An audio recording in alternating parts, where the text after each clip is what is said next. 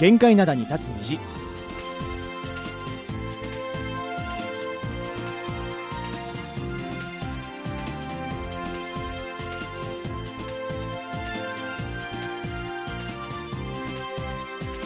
リスナーの皆さん、あにわせよ。木曜日の限界などに立つ日、金日、トマンドジリーのトム、イジンヒョンです。ジェリー武田博光ですえーっと、ね、先週も寒い寒いって言ってましたけども、やっぱ今週も結構寒さが続いて、もう冷蔵室よりも低いんじゃないかっていうぐらいだよね。いや、もう確実にね。確実に低いよね。最高気温がマイナス5度以下みたいな。うん。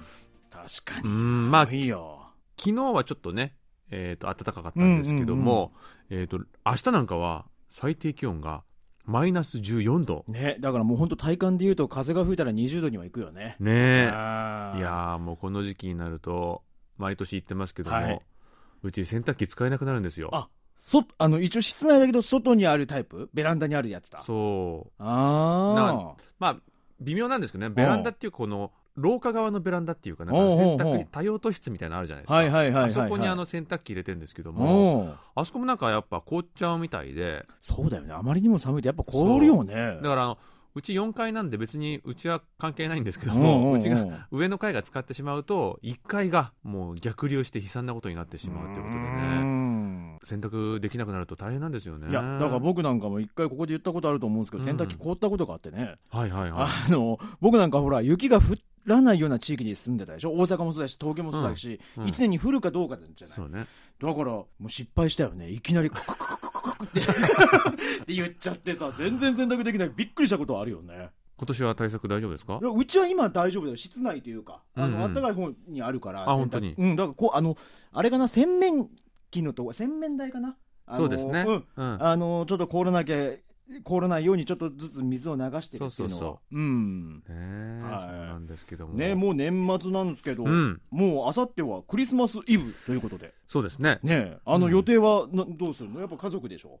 まあ家族ですね、うん。あの姉の家に行きましてはい。あのじいちゃんが孫たちにあの順番にプレゼントを配るみたいなのが結構恒例になってるんでほうほうほう。それをやりに行きますサンタさんではなくおじいちゃんじいちゃん。ん なるほどね。であもほらのサンタは別にいるんです。いるあそうか別にね。今のとこ物ね。ね すごいいいよね。子供からしてみたら2倍だね。そうそうそうそうプレゼントね、うん、まあでもあのクリスマスじゃなくても12月は家族サービスの月だってよく言ったりすると思うんですけど、うんうん。そうなんですか？韓国では、まあ韓国では家族の月って言ったらまあ5月のイメージありますけども、はいはいはいはい。やっぱあのクリスマスとか年末だって言ってなんだかんだでね、うん。あの家族で一緒に何かしたり、まあ、あのやっぱ結婚して独立した人とかも、あの親を連れてね、うん。どっかちょっといいとこ行って食事をしたりみたいな光景はかなり見られますよね。まあね、うん。あの僕は特にないでしょうね、えー多分ね 家でね編集でもしてるんじゃないかなと。思います。はい。あのうちにおいで？いやいやいやおじいちゃんがプレゼントえプレゼントもらいに行くわじゃあ。ということでね皆さんもあの、楽しいクリスマスを過ごしていただけたらなと思うんですけども。そうですね。えー、と12月ってあの外が寒い分、はい。えー家庭内の暖かさがあの幸せに感じられる時期だと思うのでね、うん。皆さんもぜひ暖かい年末をお過ごしください、はい。えーそれでは今日はこの曲から聴いていきましょう。90年代の愉快なクリスマスソング冬歌です、えー OPPA で「わよわよカモン」です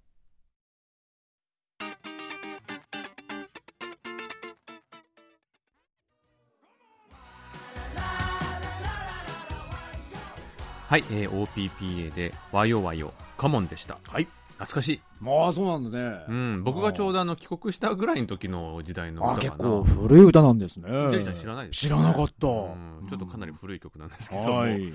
えーここからはリスナーの皆さんからいただいたお便りを紹介していきます、はい。福岡市のメミルジョンビョンさんからいただきました。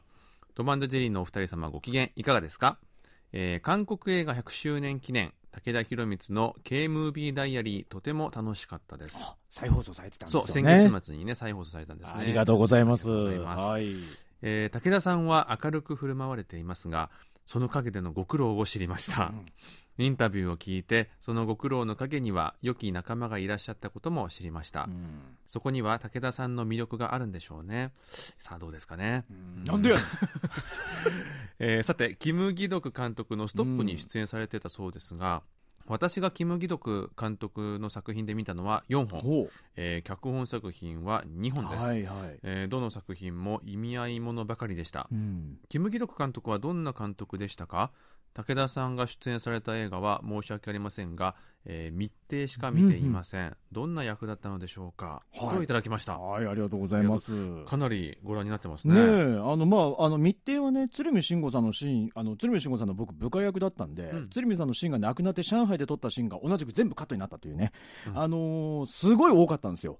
あの、ねえ。あの分量が、全体的の映画のねだからすごい2時間にまとめるのはすごい難しかったとは後で聞きましたけれども、まあ、その中で入ってしまった、まあ、よくあることなんですけどね映画では。俳優さんのなんか厳しいところではあるんですかねねえ。そういうのは、うあとね、キム・ギドク監督はね、まああのちょうど2年前ですかね、まあ、あのコロナでお亡くなりになったとね。いうことなんですけど、うん。まあ、あの監督ご自身もですね亡くなる前、いろいろありましたけれども、はい。まあ、少なくとも世界的にというか、まあ、特にヨーロッパでですね、うん。韓国映画が注目され始めたのは、まあ、本当、キム・ギドク監督であるってことはもう外せないんですけれども、はい。まあ、だから、まあ、すごくそのような人物がですね亡くなって残念だなとは思うんですけど、まあ、僕もね、あのストップという作品、うん。あの出させていただいたんですがこれはあの福島の原発事故を背景に描いた映画なんですけど、あのまあ、ちょっと日本人からしたら気分の悪くなるような描写もあるんですよ。はいはいはい。で、まあ、あの僕もねあの憧れてた監督だったので嬉しかったんですけどなんか言われたのはうん。あの俳優だったらたくさん恋愛をしろと。ほあだから気分気持ちを動かさないといけないうんっていうようなことなのかななんていうふうに思ったりとか。あとはまあ自分の役について聞いたんですよ。これ大丈夫ですかって。結構途中で聞いた時に、あの役者ってシナリオを読んで準備してくるでしょと、うん。で準備してこない役者なんていないからそれを見せてくれればいいって言われたんです、うほうあ確かにでもそうだなでそこで何も言われてないってことはまあ方向性とはし間違ってないのかななんて思いながら、うん。まあ安心してやった覚えはあるんですよね。だからすごいそういう意味では印象には残ってますけどね。ね。うん、すごい楽しかった、残念ですよね、うん。今後もあの一緒に映画をえ撮るなんてことがあったかもしれなかったのにですようね。ん。なんかあの韓国って日本だとあの新型コロナで亡くなった、はい。あの有名人っていうとた例えばあの志村けんさんとか、はいはいはいはい。パッと思い浮かぶけうども、ん。韓国ってあんまり有名人亡くなった方、ね、そうですよね。いないんですよね。だから、うんパッと思い浮かぶのはやっぱこのキム・ギドク監督なのかなと、思いましたね。あ本当残念でしたね。すね。はい、えー続きまして東京都の広岡敦さんからいただきました。はいハマヒーさんのコーナーは月に1回だったんですね。全く気がつきませんでした。毎回出ているという印象でした。それだけ存在感があるということですね。と、はいそうなんですよ。月1回なんですよ。まあ、あの、あれですね。最近は、あの、月末にライブをやってて、そちらで、あの、クイズのお姉さんとして大活躍されてて、ねはい。だから、あの、まあ、月の半分は出演されてる形になっているので、まあ、多く感じたのかなっていうのもありますね。声が大。きいからですかね まあ、それもあるよね。あるよねうんでもあのまたね来週ライブ配信いたしますので、12月28日水曜日昼のそう2時からなんですがまだね出てもらう予定になっておりますので、はいこれ、あの、最後の近日ですね、今年。はい、そうなんですよ。うんだからね、あの皆さんぜひ遊びに来てください。はい。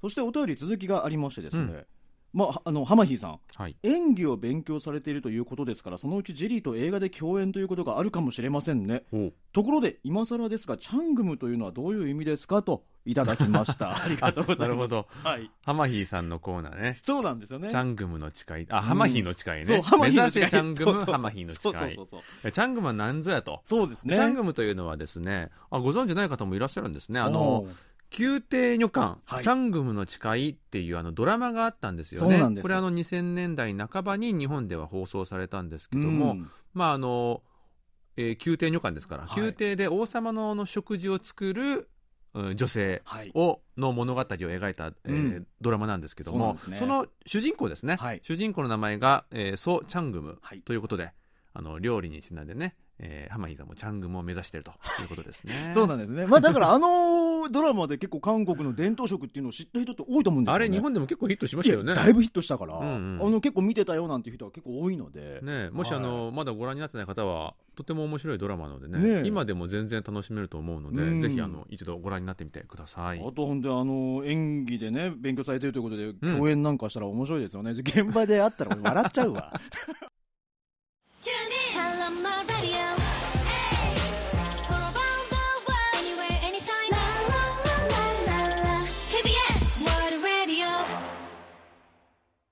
韓国の本と映画であなたの人生をもっと豊かに。成川綾の優雅なソウル生活。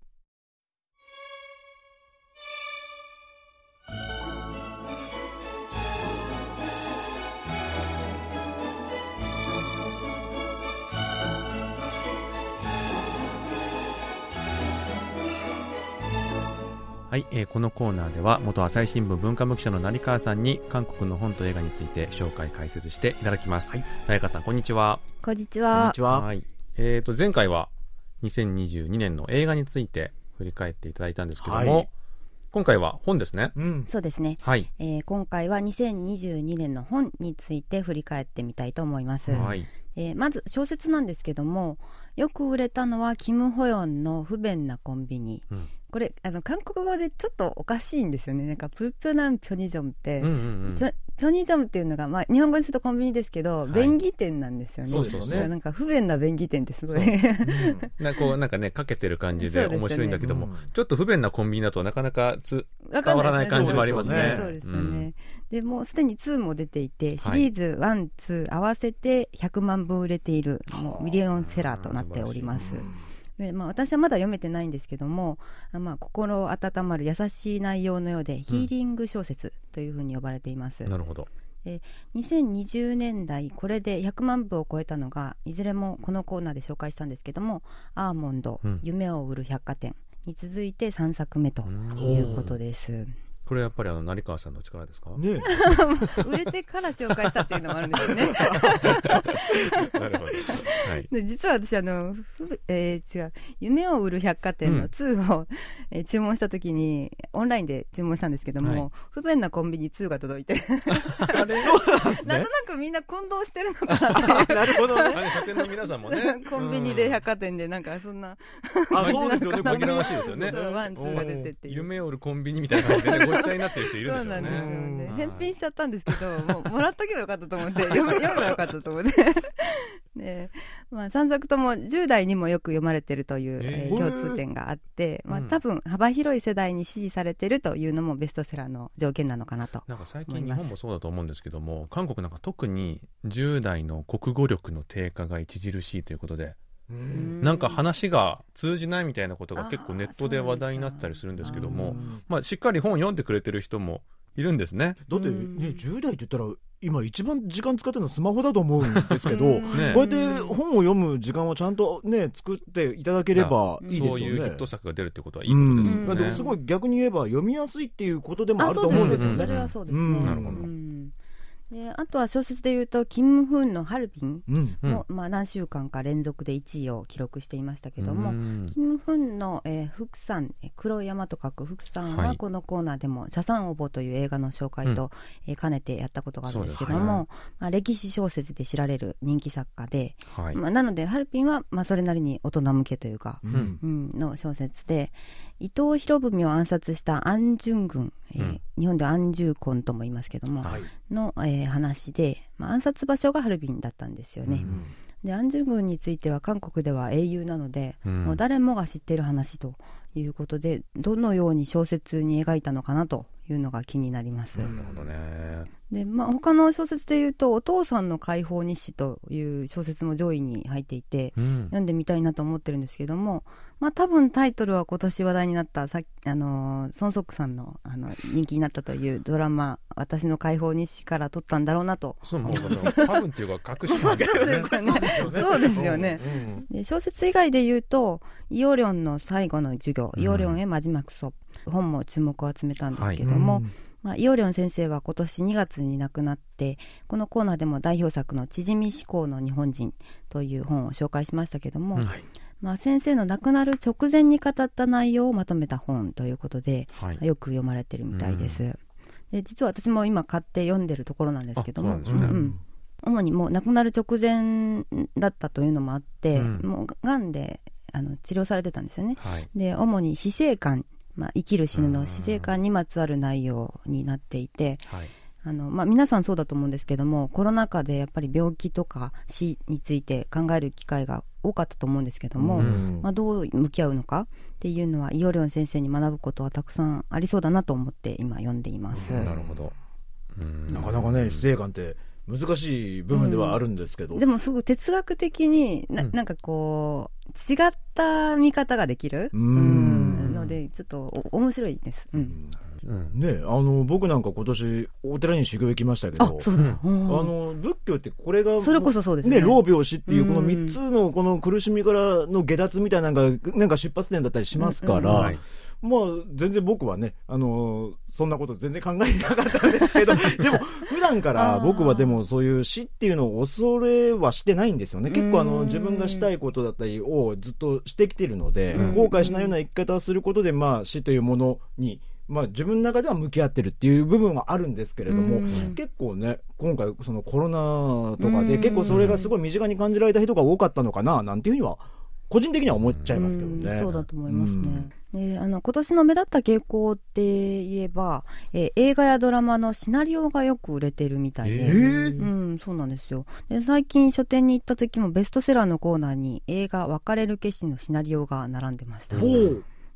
別れる決心は、まあ、私も印象的なセリフが多かったのと、まあ一回見ただけでは理解の難しい部分もあったりしてゆっくり読みながら内容を確かめたいなという気がしました。うんうん。うん。でまあ、ドラマのシナリオで言うとその年私たちは、えー空兵ウリヌンのシナリオがよく売れてると。人気でしたよね、うん。このドラマもそうですよね、うん。ということで私はまあどちらかというとこのドラマは音楽の方にハマってたんですけども、はい。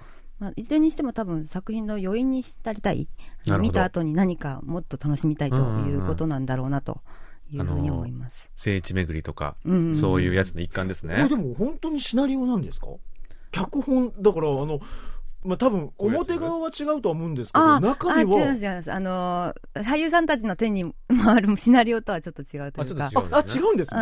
うん。びっくりした。あのー別れる決心パラパラっと見たら多分だいだいぶ台本に近いような感じはしましたけども、へえカッコでだ誰々があ何をするはい。はいはいとか書いてあったり、そこまであったかなまあセリフはもう映画のそのまんまだったと思うんですけど、これでも俳優からしたらそのままもし売られてたらすげえ恥ずかしいだろうなあ確かにそれはそうかもしれないですね。そうですよね。ここの俳優これ読んでこういう表現したんだとかみたいなねなんか答え合わせ的なことされるとね 結構恥ずかしいななんて思いながら今聞いてたんですけど。俳優の立場からするとそうかもしれませんよね、うんでまだあのドラマのシナリオで言うと写真集とかがくっついてたりとかしてやっぱりこうファンたちを喜ばせるそういうものにはなってなるみたいですよね。はうん。あ。あでも面白そう。ね面白そうですね。ううん。んで外国書籍で言うとこのコーナーでも紹介したんですけども、はい。ミンジン・リーさんの「パチンコ」ううんん。は、まあ、在米コリアンが書いたアメリカの小説なんですけども、まあ、武田さんも出演された AppleTV のドラマ「パチンコ」が今年配信されたということで、うん。再び脚光を浴びていました、はい。うんで日本の小説ではこれすごく不思議なんですけど、はい。太宰治の人間失格がなぜか売れていて、えうん。すごく昔の小説なんですけども、ほもうこれは日本向けには私も記事を書いたんですけども、はい。特に若い世代によく読まれていて、えまあ、人間失格というドラマが昨年韓国で放送されたんですけども、はい。内容は小説とはほぼ関係がなく、うん。え視聴率もそれほど高くなかったので、うん。ドラマの影響でもないんだろうなと思うんですね。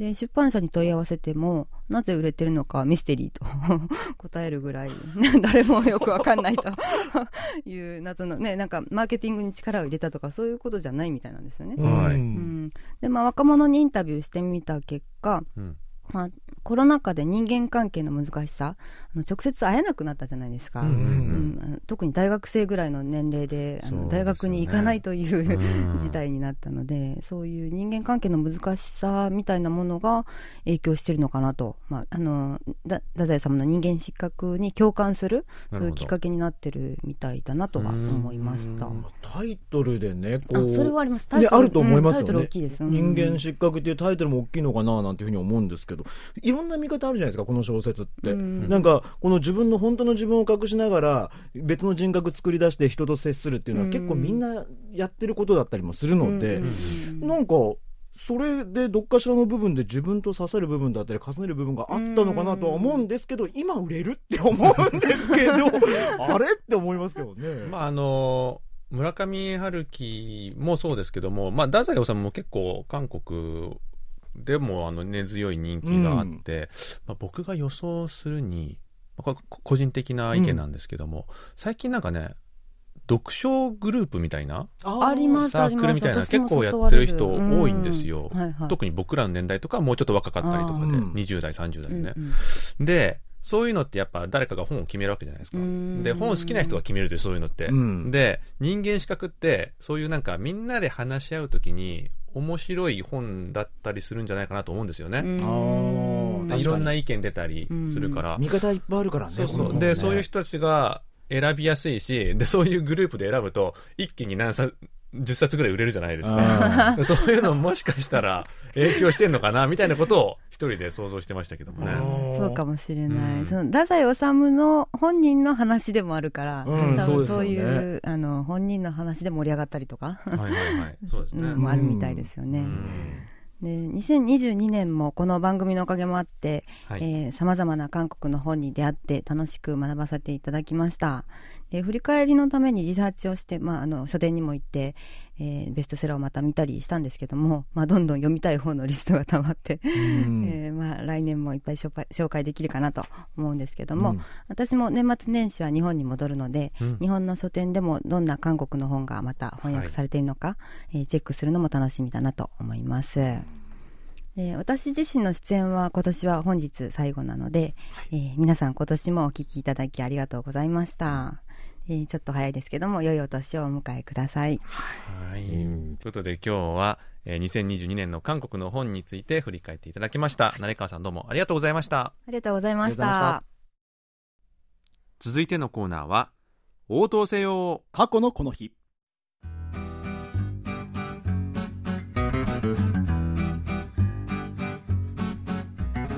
このコーナーは過去の今日に韓国でどんなことがあったのかをご紹介しますそれでは早速過去の12月22日にタイムスリップしてみましょう。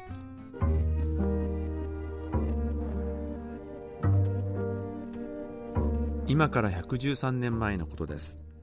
1909年12月22日韓国最初の劇場音楽座がオープンしました。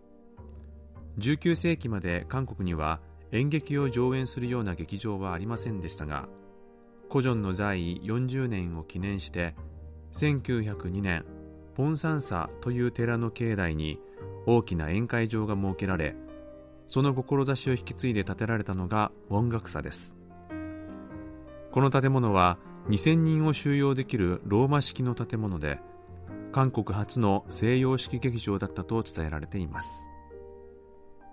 オープン前に仮運用された時はチュンヒャンガやシンチョンガといった韓国の伝統的な民族芸能パンソリの演目が上演されていましたが本格的にオープンしてからは有名な小説を舞台化した作品が上演され韓国新演劇の歴史のスタート地点となりました。しかし1914年に火事で焼失。その後長いこと忘れられた存在となっていましたが第二次世界大戦が終わってから10年以上経った1958年に小劇場という形に変化して音楽祭が復活しました。この時の音楽祭は演劇という形態にこだわらず国楽や民謡古典舞踊など韓国の伝統芸能を中心にさまざまな芸術作品を披露する場となり見に来る人たちは外国人が多かったということです。ところがこの新たな音楽祭も2年後に火事で亡くなってしまいました。ただ舞台芸術を伝えていく精神は忘れてはならないということで現在音楽祭の精神は徳須郡の隣の国立チョンドン劇場に受け継がれています。はい、今日は韓国初の西洋式の劇場ということなんですよね。はい。なんか2回とも火事でそう。亡くなってしまったということなんですけど、まあ、日本のこの統治時代直前のこの頃って、やっぱあの韓半島にも西洋からの文化というのはたくさん入ってきてて、はい。建物もこうやって西洋風のものがたくさんあったっていうことですよね。そうですね、うん。この音楽祭もそうなんですけども、はい。えー大韓帝国時代、えーキョンボックンの南西エリアに、うんうん。このこういったあの西洋建築がたくさん建てられたんですね。はいで今でも徳須郡の中にイギリス人が設計した西洋建築が残っていますよね。うんうんうんあのあの辺りは他にも、まあ、いかにも西洋から来たって感じの建物が結構残っていて大韓帝国の息吹を感じられるエリアになってるんですね。うん。なんかね、やっぱあのソウルに韓国来られたらですね、やっぱ歴史的なものを見ようと思うと、やっぱこのどうしてもこの朝鮮時代のね、宮殿とか、まあそうですよね。ね、最初にあの思いついてしまいそうですけれども、うんうんうん。今ね、おっしゃってたこの大韓帝国時代のこの西洋建築っていうのもね、見て回るのもなかなか面白いんじゃないかなと、そうですね。ねねうん。思いますよね。ただこの大韓帝国っていうのが、うん。まあ、13年しか続かなかったっていうこともあってまあいろいろと残ってるものが少ないんですよね、うんうんうんうん。だからちょっとマイナーっていうのもあるんですけども、まあ、歴史観光みたいなことをする場合はどうしてもね、うんあの朝鮮時代のものがメインになってしまうと思うんですが、はい大韓帝国もまたあの韓国の歴史の一つですからね、うんまあ、何度も観光でソウルに来ていらっしゃってる方には、まあ、違った楽しみ方としてお勧めできるのかなと思います。そうですよね。えーちなみにテハンロのあたりにも結構この大韓帝国時代の西洋建築が残っているんですよ。うんうん、まあね、あの、テハンロっていうと、韓国の演劇界の中心地でもありますからね。そうですねあの、僕も本当コロナ前はよくお芝居見に行ってたんですけど、うんうん結構ありますよね、そういえば。そうそうそう。うんうんうんあの大韓帝国の息吹を感じつつそしてあの現代の活気ある演劇界を感じつつという感じでね、うんあのいくつもの楽しみ方ができる街なんじゃないかなと思いますそうですね。それではここで一曲聴いていきましょう大韓帝国が今も続いていたらという過程をもとに描かれた人気ドラマ「クンラブ・イン・パレス」の主題歌です。J ハウルで「パーハップス・ラブ」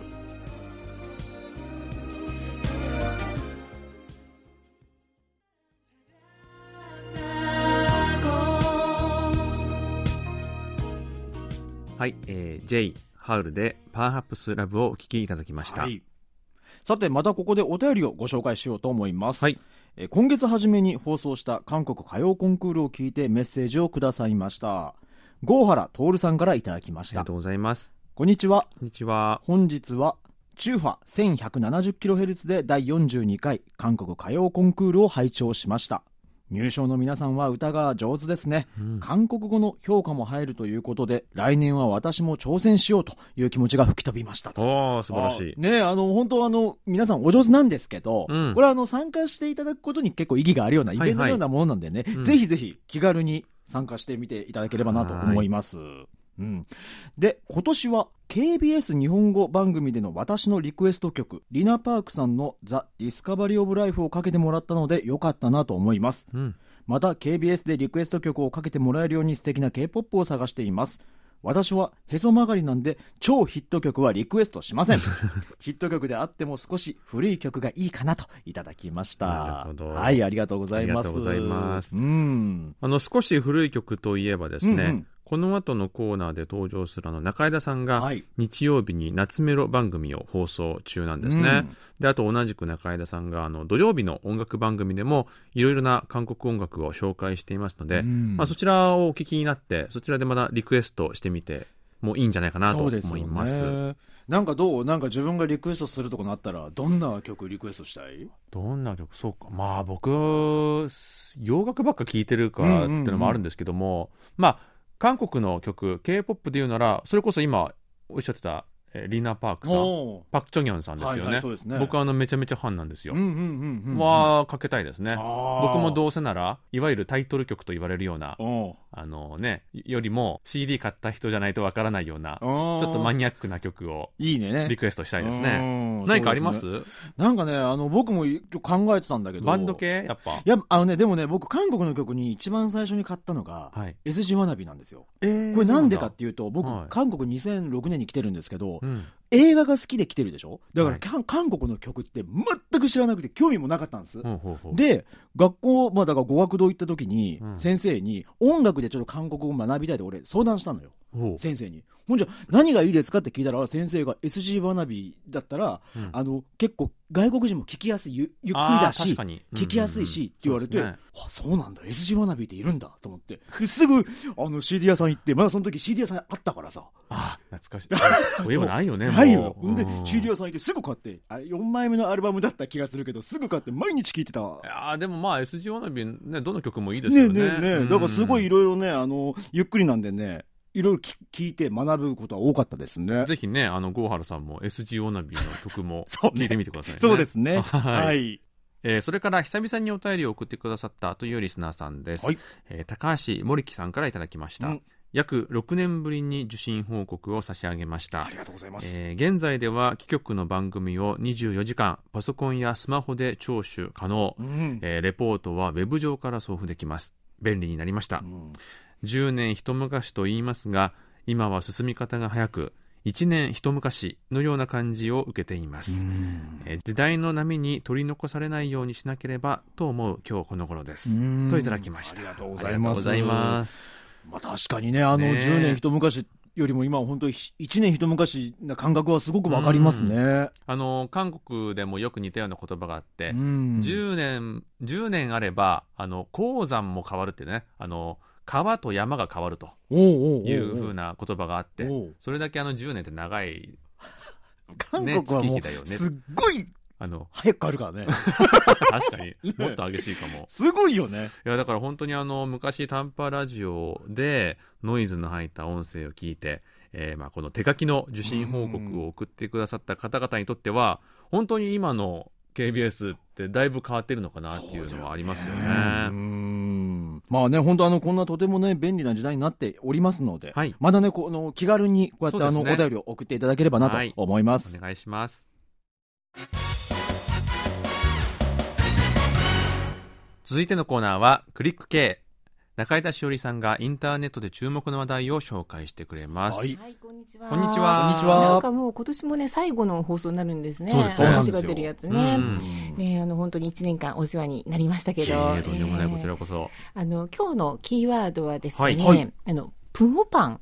プゴッパン。韓国の方ならね、皆さうんんご存知だと思うんですけど、はいプンオパンってあの日本でいうところのたい焼きみたいなお菓子ですよね。でそのプンオパンの価格がものすごいことになってるっていうのがね、いろんなニュースで、最近そのネットだけじゃなくって、うんテレビのニュースでもね、いろいろ出てて。ーよく見ますね。おうおうおうそれでね、ちょっと取り上げてみたんですけど、はい。あまずあの、プンオパンって、まあ、さっきあの、たい焼きみたいなものって言いましたけど、うんあの、たい焼きともう全く一緒かっていうと、なんとなく違いますよね。うん。そうですね。うん、なんか日本のたい焼きと、まあ、形は似てるんだけど、あのたい焼きより少し小さくって、はい。でなんかイメージとしてはお店甘いもののお店で売ってるっていうよりは、うん。基本的に露店で売ってるみたいなイメ確かにージ、うん。やっぱなんか店構えて売ると採算合わないのかなみたいな。見たことないかも。そうそう本当露店でしかね見たことないなくって、はい。あと夏には見たことないですよね。そうですね。ああ、そうですね。まあ、冬ないことはないだろうけども、ほとんどない。ほとんどないですね。っていうぐらいね、まあ、冬の露店といえばみたいな、はい。そんな感じなんですけど、で食感とかは味わいなんかもちょっとたい焼きと違ってて、うんであのたい焼きってもうずしって感じじゃないですか、うんで皮とかもしっとりみたいな。そう。でプンオパンは外がすっごいカリカリっとしてるんですよう。んね、ううん。ん。あであんも少ないのかな。そう、まあ、うんたい焼きに比べたら。そうよね。うん。日本のたい焼きに比べたらちょっと少なめかなとは思いますけどね。うん。うんまあうん。食全般に言えるのが、うんうんやっぱ日本って結構なんか中身トロトロしたもの好きなんですよね。うんあー。たこ焼きとかもそうじゃないですか。なるほどね。韓国ってうん。意外と結構なこのカリカリしたものを好む傾向があってあそうそうそう。例えば餃子なんかうんもうんうん韓国だともうなんか揚げる感じの餃子ばっかり食べるじゃないですか。うんだからやっぱその点はここでもちょっと違いは出てますよね。なるほどね。確かになんかその甘いものとかでも口の中の唾持ってかれそうな感じのうん。そんなものがねなんか多い気がするし。そうですよね。うん。ですよね。でなんかあの今もうこれ食べられてるおやつではあるんですけど、はいはい。韓国の人たちからするとやっぱ懐かしいみたいなイメージがあるみたいで、まあ屋台のものって大体そうかな、はい。でなんかそのプンオパンの形っていうのに惹かれる人も多いみたいで、であの既製品のお菓子なんかでもプンオパンの形のものとか結構あるしね。あれ美味しいんだよね。うん。わかるわかる、うん。あとあの何年か前にはねそのクロワッサンの生地でうん。プンオパンっていうのも流行りましたよね。あこれデパ地下とかに売ってたんですけど、はいはいはいありましたね。うんだから結構あの形自体がもう人気というか惹かれるものがあるんでしょうそうねです。ね。うん、ジニョンさんとかはその懐かしいっていうので子供の頃になんかそういうの食べて美味しかったみたいな記憶とかあります？まあ子供の頃って言っても僕あの韓国でちゃんちゃんとっていうか、うんうん。あのしっかり住んでたのは中2からだったんですけども、うんうんその頃ってあの塾通うじゃないですか。はいはいはい。であの友達とかとみんなでこう自転車に乗ってねチャリンコ乗って塾に行くときに、このプンオパン屋さんがあると。ああ。みんなで買って食べるみたいなのはうんうん。ありますね、うん。そういう塾とかでみんなでよく分けて食べたりうんうん。みたいな思い出はあります、なるほどね。うんそう。分けて食べやすいっていうのが、そうそうそう。あの、専門でいくつかみたいな感じなんですよね。で私が韓国に来た頃って、あれね、なんか、大体相場が専門出すと4つ買えたんですよ。4つか。うんでもぼ僕中学の頃はもっとくれてたと思う。あ、だと思いますよ。だってう、ん。あの、私が来た時の相場はそうだったんですけど、うん。隣の駅に行くと、1000ウォン出すと8つくれるってとこもあったから。そうなん。8そうなんですよ。だからこれはもうなんかね、あのみんなで分けようと思って買ってるってわけじゃなくて、うん。買ったらもう分けるしかないんですよえ、でも私4つとか食べられる。違うあの56個以上になると全部食べ結構きついじゃないですか、うんうんうん。だからこうそれでなんか自然とみんなで分かち合う楽しみをうん学んだよううんうんなうんそういうのもありますけどねなんかもう、和気あいあいと友情の証みたいな。ううんん。だからその最初言ってた冒頭の話に戻りますけど、うんうん。値段が上がってるっていうのはそういうことそうなんです、よね？今って1000ウォン出してもう大体2個相場なんですよねなん。か僕ネットが騒然となってたのは、うん一個ついに1個1000ウォンのプゴパンがだ出てたそれなんかカンナムエリアとかそうだっていうふうに見ましたショッよ。キングですよね、うんまあそう1000ウォンどころか、そうねん。1個2000ウォンのところもあるとかって。だからー僕ね自分の YouTube の撮影でミョンドンに行った時に、うんミョンドンで撮影した時に僕目的とは違うんだけどブゴーパンあったから。食べてたんです、うん。でその時は3つで2000ウォンだったんです私もミョンドンでそれ見たことある。そそうう。いうねそうそうちょっとで中途半端じゃないって思うような。僕はそれを買って普通においしすごい美味しく食べてた様子をね、うんうん撮影してたんですけど、うんあのコメントですげえ書かれてたのが、うん。3つで2000ウォンめちゃめちゃ高いとか言われて、そうーなんだと思って私の感覚でも高い。あそうなんですねていうか今の今の相場というよりも高いですよそれ。いやだから最近のあのねうんうん。若い子たちは知らないかもしれないけど僕、まあ、アラフォーとかにな世世代になると2000ウォンあったらもうお腹いっぱい食べれますよねプンゴパンなんか。そのイメージがあるから、うん2000ウォンは食べきれないそうだからぐらい3つって言ったら、はってなりますよねやっぱ、うん。えーやっぱそうなんだ、ううん、でねなんかあの結構ねプンオパンの値段ってその物価の上昇を表す指標ではないけどなんか分かりやすいような目印になってるんですよね。であのここ5年間で大体2倍になったそうですよ。2倍。うん。5年間で2倍はすごいスピードですよね、あー。でこういうふうにプンオパンが高くなったからいろんなとこに影響が出ていて、うん。まずねもうこんなの儲からないんじゃないっていうお店が増えてるんですよね。うん。ほうほうほうほうほう。もう価格も上げたし原料価格が上がってでもどんどんプンオパンの価格が上がっていったら誰も買ってくれなきゃないようになるよなっていうのでだから最近屋台見なくないですか？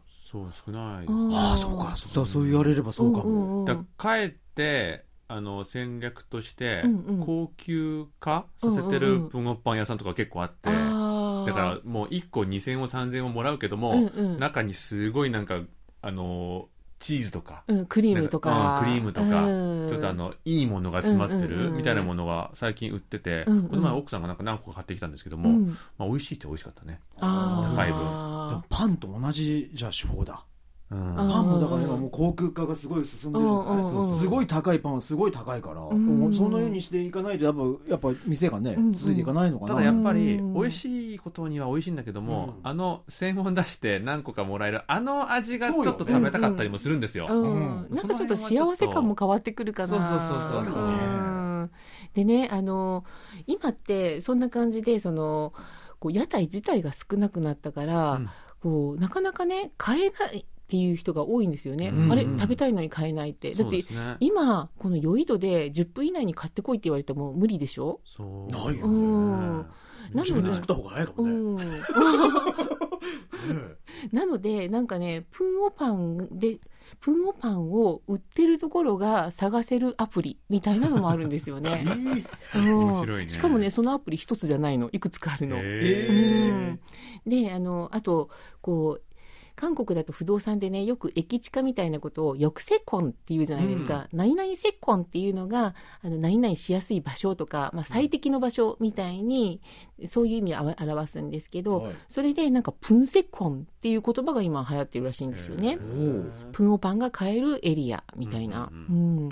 あと、武田さんさっき言ったけど、やっぱ作った方が良くないっていうので、そうでね。うん、あの、E マートなんかでは、そのプンオパンの型とはい。小豆の缶詰がどっちも去年の2倍以上売れてるらしいですよ。えー、2倍。うん。す。ごい。だってもうその方がなんか探す労力とか考えたらあね確かに探す労力がね、本当にね、ねえ。屋台が少なくなってますもんでねも。飽きたらかさばるぜ。型とか。じゃああの配って配って。え、そんなワッフル作ればいいじゃないですか。プンオパン型の。ううんん。でも本当ね、プンオパンって、その、なんか、手軽に変えて、うん。でもって、あの、本当懐かしいみたいな感じもあるから、いろいろプンオパンの思い出とか、エピソードみたいなのがね、たくさんあると思うんですよね。で、あの、プンオパンの他にも、その、韓国って、冬の屋台の代表的なおやつみたいなのが結構たくさんあって、うんうん。なんか屋台おやつイコール冬のイメージじゃないですか、はいはい。こっちって。うん。で、そういうのもね、美味しいもの多いですよね。ううん。例えばどんなのが好きですか？